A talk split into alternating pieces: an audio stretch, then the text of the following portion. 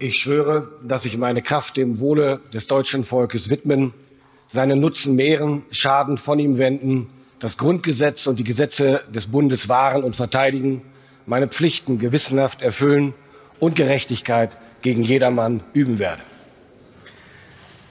Herr Pistorius, ich stelle fest, dass Sie gemäß dem Grundgesetz den Eid geleistet haben Herr Bundesminister, ich gratuliere Ihnen im Haus, im Namen des ganzen Hauses ganz, ganz herzlich und wünsche Ihnen für Ihre neue Aufgabe alles Gute. Vielen herzlichen Dank.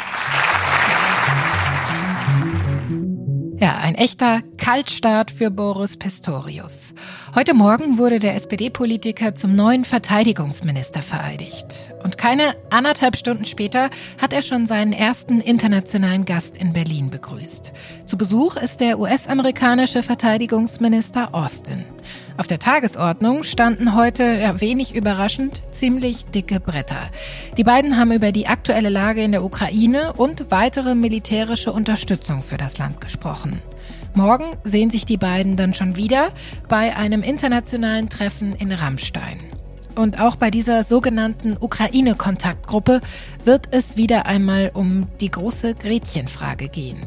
Wird Deutschland Kampfpanzer an die Ukraine liefern und anderen Ländern die Lieferung der deutschen Leopardpanzer erlauben? Heute Morgen wurde bekannt, Bundeskanzler Olaf Scholz soll nach langem Zögern doch zur Lieferung bereit sein.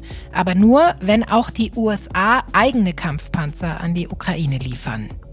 Dieser Vorschlag sorgt nicht nur in den USA für einige Verwunderung. Währenddessen geht der brutale Krieg in der Ukraine unbehelligt weiter. Wir wollen im FAZ-Podcast für Deutschland deshalb heute auch über die aktuelle Lage im Land selbst sprechen. Für all das habe ich mir sehr spannende Gäste eingeladen. Ich freue mich gleich auf den Militärexperten Gustav Gressel und die ehemalige führende NATO-Strategin Stefanie Babst. Heute ist Donnerstag, der 19. Januar und an der heutigen Folge haben Kathleen Shaw, Katrin Jakob und David Brucklacher mitgearbeitet. Mein Name ist Sandra Klüber und ich freue mich sehr, dass Sie heute auch mit dabei sind.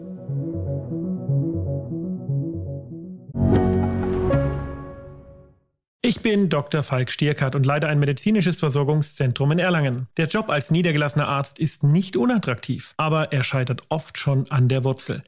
Wenn unser Studiensystem nicht darauf ausgelegt ist, genug Ärzte in guter Qualität auszubilden, wie soll die medizinische Versorgung in Mittelfranken dann gedeckt sein? Die besondere Nähe der niedergelassenen Haus- und Fachärzte ist in Gefahr. Was die Gesundheitspolitik jetzt dringend ändern muss, erfahren Sie auf rettetdiepraxen.de. Bevor wir über die Frage von Panzerlieferungen, internationale Beratungen und die Rolle Deutschlands unter den Verbündeten im Westen sprechen, wollen wir uns erst einmal einen Überblick über die aktuelle Lage in der Ukraine selbst verschaffen. Dazu begrüße ich jetzt Gustav Gressel vom European Council on Foreign Relations. Er ist Politikwissenschaftler und Militärexperte und er kennt sich besonders gut mit Russland und Osteuropa aus. Hallo, Herr Gressel. Ja, hallo. Schön, dass Sie da sind. Ähm, in den vergangenen Wochen konnte man ja so ein bisschen den Eindruck gewinnen, dass es militärisch relativ wenig Bewegung gab in der Ukraine. Also weder größere Geländegewinne von russischer Seite noch größere Rückeroberungen von ukrainischer Seite. Die Kämpfe, die konzentrieren sich weiter auf die Ostukraine. Wie würden Sie denn ganz aktuell die Situation dort beschreiben? Recht angespannt. Wir sehen jetzt ein Zunehmen der russischen Angriffsbewegungen. Also vorher war es ja vor allen Dingen Wagner, also diese Söldnerfirma, die auf Bachmut gestürmt ist. Ähm, jetzt sehen wir mehr und mehr reguläre Armee, die hier angreift.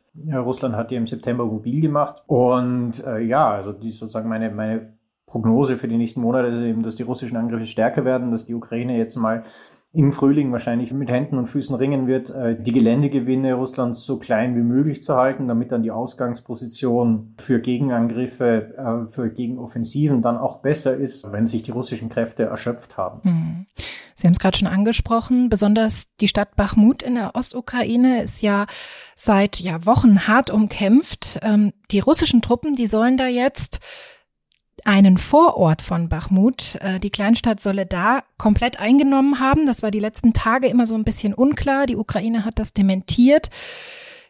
Die russische Propaganda hat das als einen strategischen Sieg verkauft. Ähm, jetzt scheint es so zu sein, dass es eben komplett eingenommen wurde, das Örtchen von russischen Truppen. Wie ordnen Sie das ein? Was bedeutet das auch für die Kämpfe um Bachmut selbst?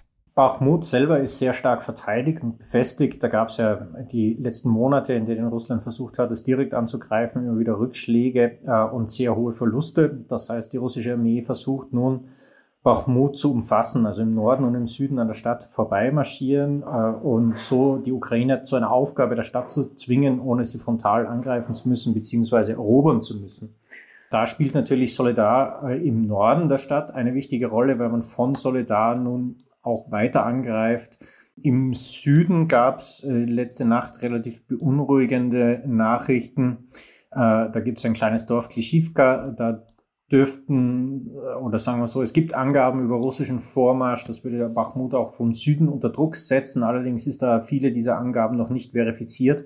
Aber das ist zumindest derzeit das Vorgehen der russischen Armee beziehungsweise der russischen Armee und, und der Wagner-Truppen, dass man eben Bachmut umgeht und zu einer Aufgabe zwingt und nicht direkt angreift. Aber auch abseits der direkten Front gab es ja in den vergangenen Tagen ja schreckliche Ereignisse in der Ukraine. Da ist zuerst der Raketeneinschlag in ein Hochhaus der Millionenstadt Nipo zu nennen. Dabei sind am Wochenende mindestens 45 Menschen getötet worden. Die Suche nach weiteren Verschütteten, die ist gestern offiziell eingestellt worden. Die Ukraine wirft Russland damit ein Kriegsverbrechen vor. Der Kreml streitet den Angriff ab und sagt, die ukrainische Luftabwehr soll dafür verantwortlich sein. Sehen Sie da irgendwelche Anhaltspunkte dafür? Wie schätzen Sie diesen Vorfall ein? Ja, es, gibt wenig Amateuraufnahmen davon und auf denen sieht man im Grunde nur die Explosion. Ähm, man muss mal sagen, vom, von der Größe des Schadens her an diesem Wohngebäude ist der Einschlag einer Fliegerabwehrrakete relativ unwahrscheinlich. Das heißt, hier ist mit allerhöchster Wahrscheinlichkeit eine angreifende Rakete in diesem Wohnhaus eingeschlagen. Ähm, die, der Marschflugkörper, der hier im Verdacht steht, ist eigentlich ein Flugkörper, der gegen Seeziele konzipiert wurde, aus den 60er Jahren stammt und der äh, vor allen Dingen bei Angriff auf Landzielen eine sehr geringe Trefferchance hat. Und wenn man Punktziele in Städten mit solchen Geräten angreift, dann nimmt man bereitwillig in Kauf, dass die Dinger in zivilen Lebensraum landen. Und selbst wenn die Ursprungsintention der Angriff auf etwa eine Maschinenbaufabrik äh, wäre, von der man vermutet, dass sie Ersatzteile für die Armee herstellt, also eigentlich ein legitimes Angriffsziel, da muss man sagen, dass Russland eigentlich in seinem Arsenal präzisere Waffen hätte und dass gerade wenn sich so ein Betrieb in einer Großstadt befindet, der Einsatz solcher unpräzisen Waffen auf so ein Ziel grundsätzlich schon einmal die Inkaufnahme von Kollateralschäden bedeutet und deshalb natürlich der Vorwurf des Kriegsverbrechens schon eine gewisse Härte hat, denn äh, bei der Wahl meiner Mittel muss ich ja darauf abzielen, die geringstmögliche Chance auf Kollateralschäden einzugehen. Das heißt, wenn ich die Wahl habe zwischen einer präzisen und einer unpräzisen Waffe, dann ist die Wahl der unpräzisen Waffe äh, ein Verstoß gegen geltendes Kriegsrecht. Mhm. Denn man nimmt dann zumindest äh, in Kauf Kollateralschäden, wie Sie es jetzt gerade genannt haben, also den Tod von ja vielen unschuldigen Zivilisten, wie in diesem Fall ähm, bei dem Wohnhaus in Nipo. Außerdem gab es dann ja noch gestern den Hubschrauberabsturz in der Nähe von Kiew. Dabei sind 14 Menschen gestorben, darunter auch der ukrainische Innenminister. Was weiß man denn bisher über die Ursache des Absturzes? Relativ wenig. Die Maschine soll Kreise über diesem Ort geflogen sein und in einer schwierigen Fluglage sich befunden haben, dann hat sich der Hauptrotor vom Hubschrauber getrennt und der Hubschrauber ist abgestürzt. Wir müssen da das Ermittlungsergebnis abwarten. Leider muss man sagen, dass bei diesem Hubschraubertyp ein Separieren des Hauptrotors schon einmal vorgekommen ist. Ich glaube, bei einem, bei einem Bohrinselversorger in der Nordsee gab es auch schon mal einen Abstoß mit 13 Toten. Das heißt, sollte sich dieser vorläufige Bericht, dass sich eben der Hauptrotor vom Hubschrauber separiert haben, bestätigen, dann müsste natürlich eine breitere luftfahrttechnische Untersuchung eigentlich angeordnet werden bei diesem Helikoptertyp. Russland hat ja gerade gemeinsam mit Belarus ähm, Militärmanöver begonnen. Ähm, glauben Sie denn, viele blicken da jetzt mit Sorge drauf, dass Belarus an der Seite Russlands tatsächlich in den Krieg einsteigen könnte, auch möglicherweise mit eigenen Soldaten? Die Sorge hatte ich auch vor einigen Monaten. Ich muss sagen, ich sehe die Wahrscheinlichkeit dafür rapide sinken. Die Ukraine ist ja mittlerweile besser vorbereitet für den Angriff aus dem Norden, als sie das im Frühling war. Äh, das heißt, der Ansatz von Kräften, den man bräuchte, um nennenswerte Erfolge zu erzielen, müsste ein größerer sein. Das heißt nicht, dass das im Sommer oder im Frühsommer, Mai, April nicht nochmal angegangen wird. Äh, aber auch dafür wird das Zeitfenster langsam knapp. Da müsste man eigentlich nochmal eine Runde von Mobilmachen einberufen, um nennenswerte Kräfte zu generieren. Die müssten dann wieder ausgebildet und trainiert werden. Das dauert auch seine Zeit. Das haben wir auch mit dieser Runde der Mobilmachung gesehen, äh, dass das nicht so schnell geht, wie sich das der russische Generalstab zum Teil vorstellt. Und für, für all das fehlt jetzt eigentlich die Zeit schon. Was glauben Sie, hat, haben diese gemeinsamen Manöver dann für einen Hintergrund? Was steckt da dahinter? Also das erste politische Mal, um die Ukraine abzulenken, um Unsicherheit zu streuen, äh, um auch, äh, also auch ein Element der psychologischen Kriegsführung. Es hat sich ja der Westen der Ukraine relativ lang relativ sicher geführt und das eine Element, das zu ändern waren eben diese Raketenangriffe.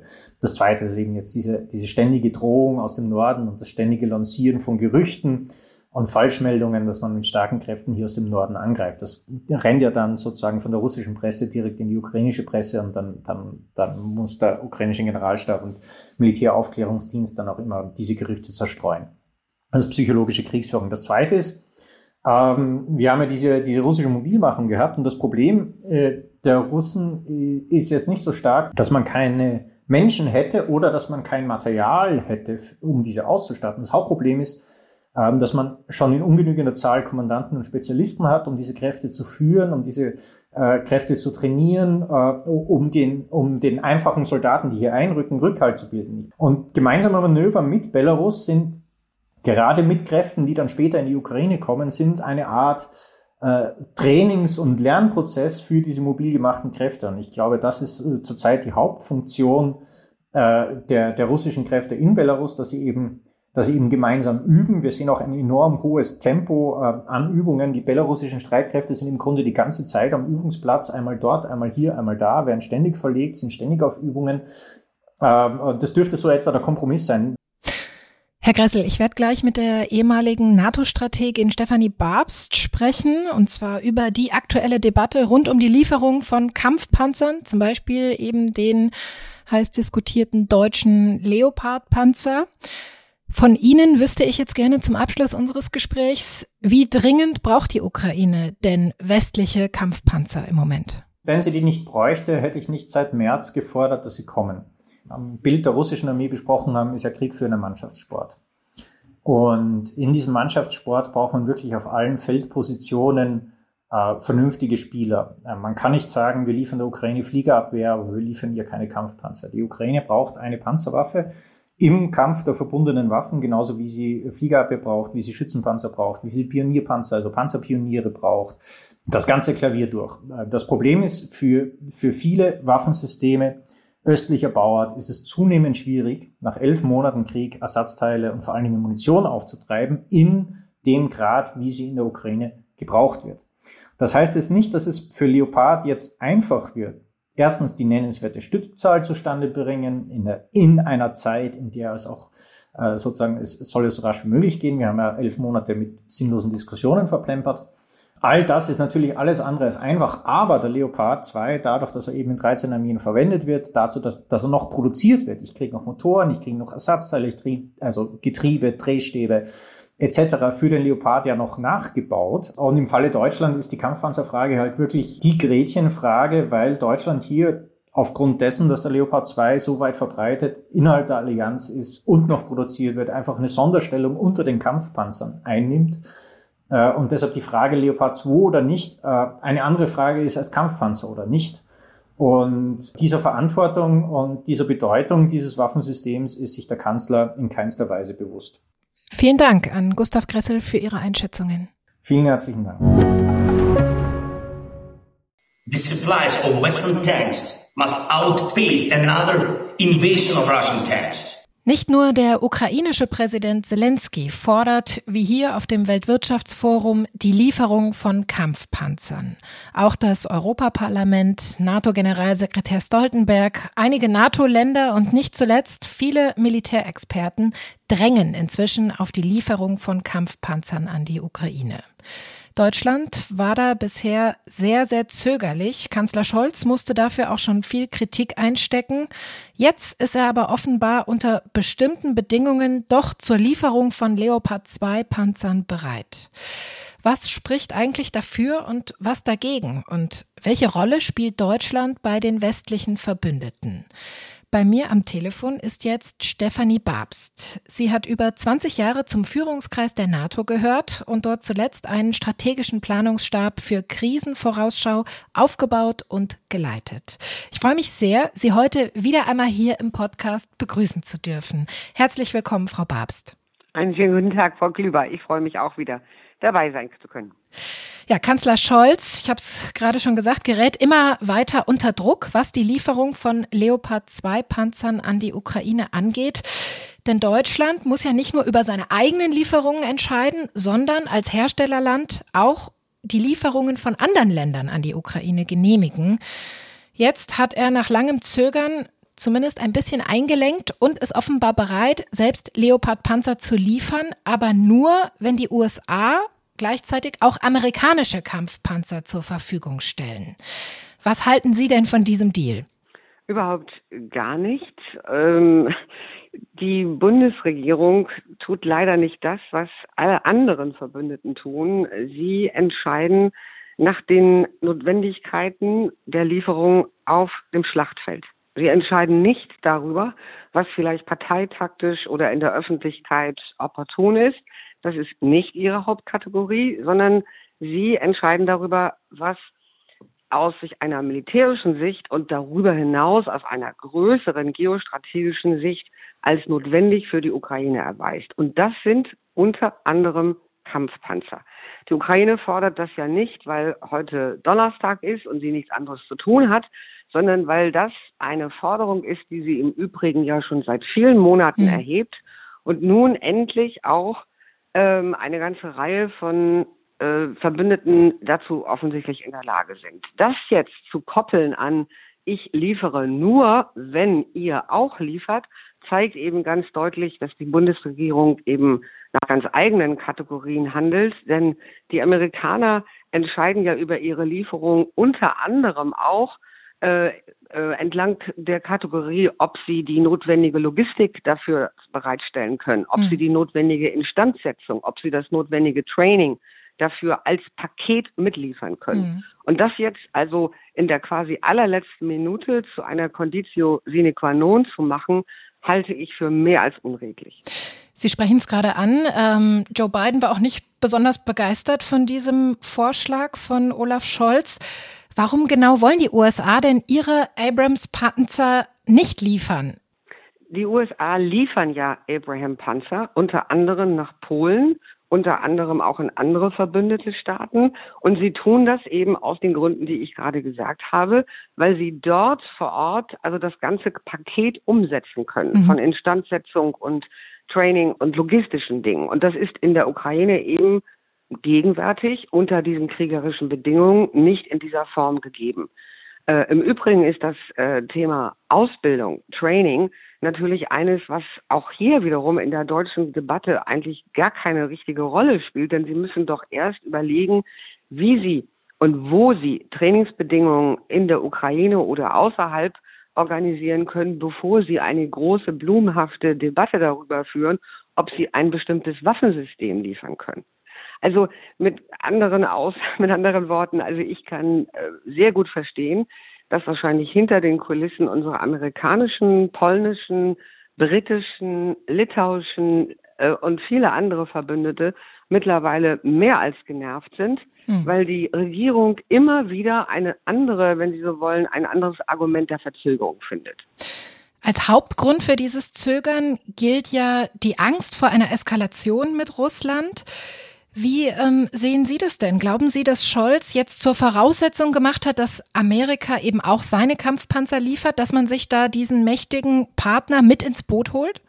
Also wir sind ja in einem Boot mit unseren Verbündeten. Ähm, ich meine jetzt in Bezug eben auf die Kampfpanzerlieferungen. Ja, ja, und auch diese Staaten liefern nach den äh, Bedingungen dessen, was die Ukraine aus militärischer Sicht benötigen und nicht, was parteipolitisch Sinn oder nicht Sinn macht. Und ich wiederhole meinen Punkt. Ich habe das Gefühl, dass sich die Haltung dieser Bundesregierung, vor allem natürlich von Kanzler Scholz, seit dem ersten Kriegstag wie ein roter Faden durchzieht. Wir haben diese Debatte seit diesem allerersten Kriegstag, was wir liefern wollen oder auch nicht oder auch doch oder ein bisschen oder können wir das nicht. Und das wiederholt sich jetzt im zwölften Monat, sodass man, wenn man ein bisschen gemein wäre, sagen könnte, äh, wir meinen mittlerweile alle, wir sind in, in dem Blockbuster und täglich grüßt das Murmeltier weil die Bundesregierung offensichtlich immer nur gedrängt und gepusht werden muss, bevor sie dann eine solche Entscheidung fällt. Mhm. Und das ist äh, schädlich, äh, nicht nur für unser eigenes Ansehen. Es ist vor allen Dingen, finde ich, also fast unerträglich, wenn wir uns vorstellen, wir säßen in der Ukraine, wir wären Soldaten an der Front, wir bräuchten dieses Gerät, wir hätten einen Gegenüber, der eine nach wie vor sehr, sehr große äh, militärische Drohkulisse weiter auffährt und auf die Ukraine einprügelt, jeden einzelnen weiteren Tag. Und wir haben diese Debatte. 13 NATO-Länder nutzen ja den Leopard 2. Es soll laut Fachleuten insgesamt ungefähr 2000 davon geben. Und diese Fachleute schätzen auch, dass ungefähr 90 dieser Panzer der Ukraine zur Verfügung gestellt werden könnten. Ihrer Einschätzung nach, welchen Einfluss hätten denn diese Panzer aber auf den weiteren Kriegsverlauf? Also sind diese Panzer so was wie eine Wunderwaffe in Anführungsstrichen für die Ukraine? Nein, natürlich sind sie keine Wunderwaffe, aber wir haben einen militärischen Frontverlauf, der nach wie vor über 1000 Kilometer lang ist. Wir haben einen Stellungskrieg, der den Stellungskriegen des Ersten Weltkrieges äh, in der Ostukraine um Bachmut und Soledar gleicht. Und wir haben ein Gegenüber, das äh, mit großer äh, konventioneller Kraft, mit frischen Artilleriekräften, mit Raketenbeschuss, mit neun, vielleicht zwei, dreihunderttausend äh, frischen Kräften dieses Schlachtfeld betreten wird. Und natürlich brauchen sie dafür unter anderem auch äh, Kampfpanzer, ähm, um diese diesen Ansturm der, der russischen Seite auch dementsprechend abwehren zu können. Mhm. Aber die Ukrainer machen ja, ich wiederhole mich, seit Monaten immer den gleichen Punkt. Ähm, sie brauchen eine ganze Palette von unterschiedlichen Waffensystemen. Wir reden hier wirklich von einem Hardcore-militärischen Fight. Und äh, dazu brauchen die Ukrainer eben die, die Mittel und die müssten wir ihnen geben. Am Wochenende ist dann Großbritannien als erste Nation vorgeprescht und hat angekündigt, 14 Kampfpanzer an die Ukraine zu liefern vom Typ Challenger. Ist damit auch der Druck auf Deutschland dann weiter gestiegen? Selbstverständlich. Mhm. Ähm, die Briten haben ja deutlich gemacht, also dass sie sich hier nicht in, in so eine äh, deutsche, von so einer deutschen Debatte abhalten lassen wollen. Sie treffen ihre Entscheidung über ihre Pakete, ihre Unterstützungspakete äh, souverän. Und äh, in diesem Zusammenhang möchte ich darauf verweisen, dass die sogenannte Joint Expeditionary Force, also die äh, Gruppen von Staaten, die sich von Großbritannien angeführt, jetzt seit Monaten militärisch sehr eng verabredet, mhm. sehr eng miteinander kooperiert und vor allen Dingen sich auch politisch abspricht, äh, immer stärkere Konturen annimmt. Das sind nämlich die Staaten aus den drei baltischen also aus den die drei baltischen Republiken, das ist Finnland, das ist Schweden, das sind die Niederlande und natürlich Großbritannien.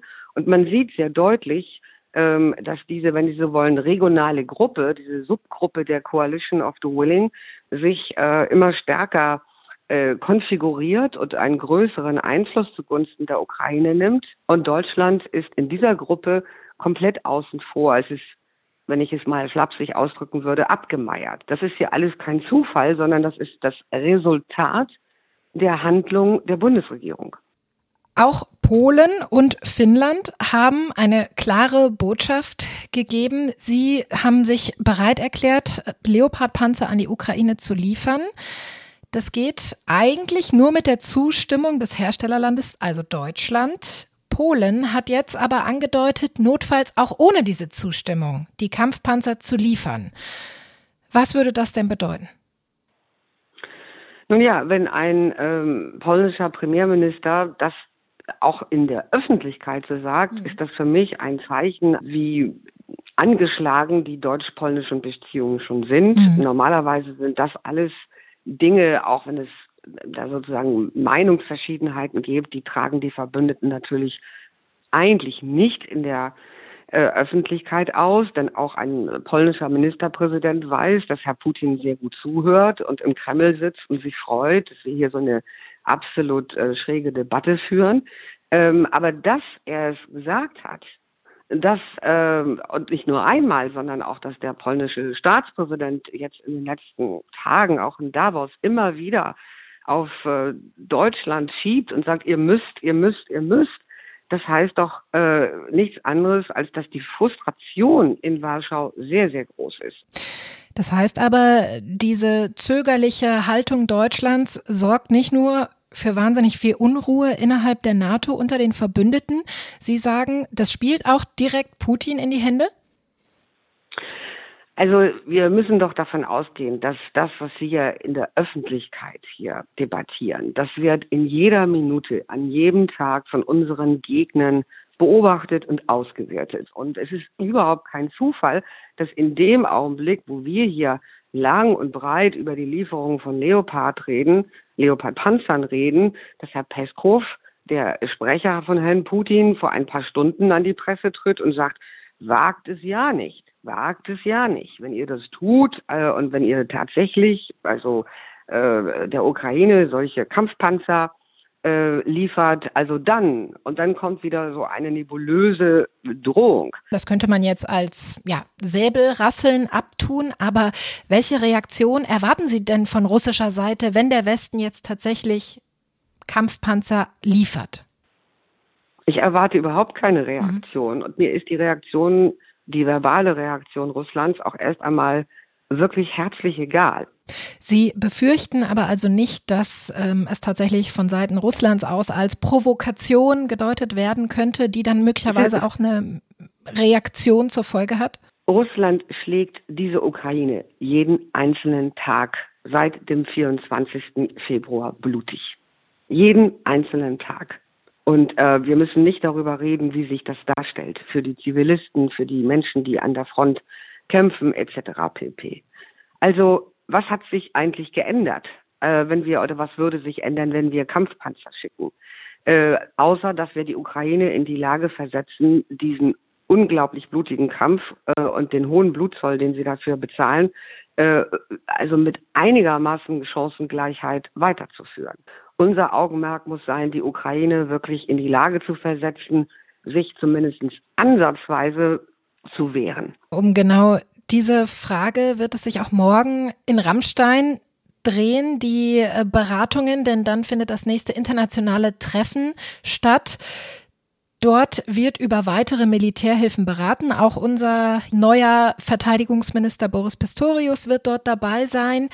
Welche Erwartungen haben Sie denn an dieses Treffen? Es ist eine ein Treffen von 40 Staatenvertretern, die versuchen einigermaßen in koordinierter Form ihre Waffenhilfe und Ausbildungshilfe zu koordinieren.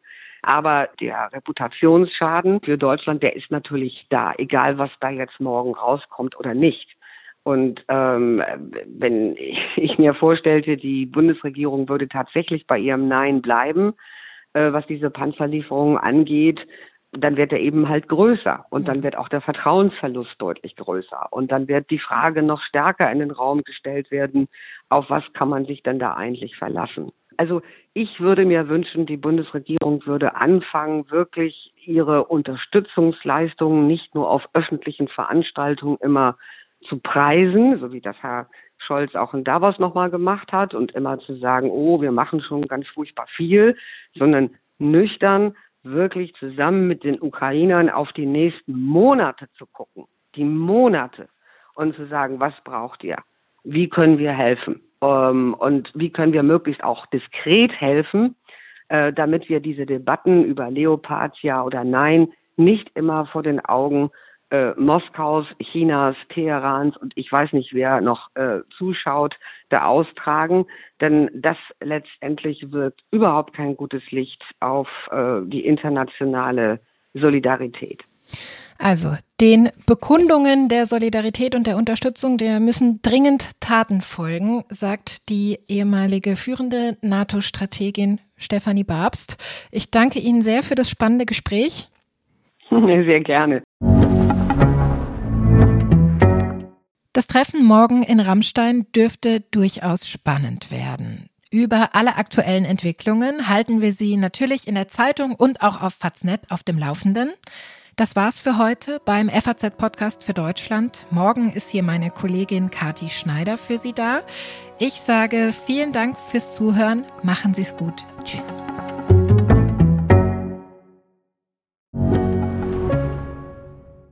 Ich bin Dr. Robin John, Allgemeinarzt in Schönebeck. Das ist 15 Kilometer von Magdeburg entfernt. Und trotzdem zu weit, um hier Nachwuchs zu finden. Immer mehr Praxen im Salzlandkreis bleiben unbesetzt und Patienten haben lange Wege und noch längere Wartezeiten. Das muss sich ändern. Die besondere Nähe der niedergelassenen Haus- und Fachärzte ist in Gefahr. Was die Gesundheitspolitik jetzt dringend ändern muss, erfahren Sie auf rettetdiepraxen.de. you